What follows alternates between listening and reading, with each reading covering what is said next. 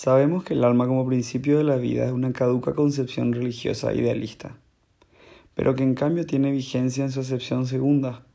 o sea, hueco del cañón de las armas de fuego. Hay que reconocer, empero, que el lenguaje popular no está rigurosamente al día, y que cuando el mismo estudiante que leyó en Konstantinov que la idea del alma es fantástica e ingenua, besa los labios ingenuos y fantásticos de la compañerita que no conoce la acepción segunda, y a pesar de ello le dice te quiero con toda el alma. Es obvio que no intenta sugerir que la quiere con todo el hueco del cañón.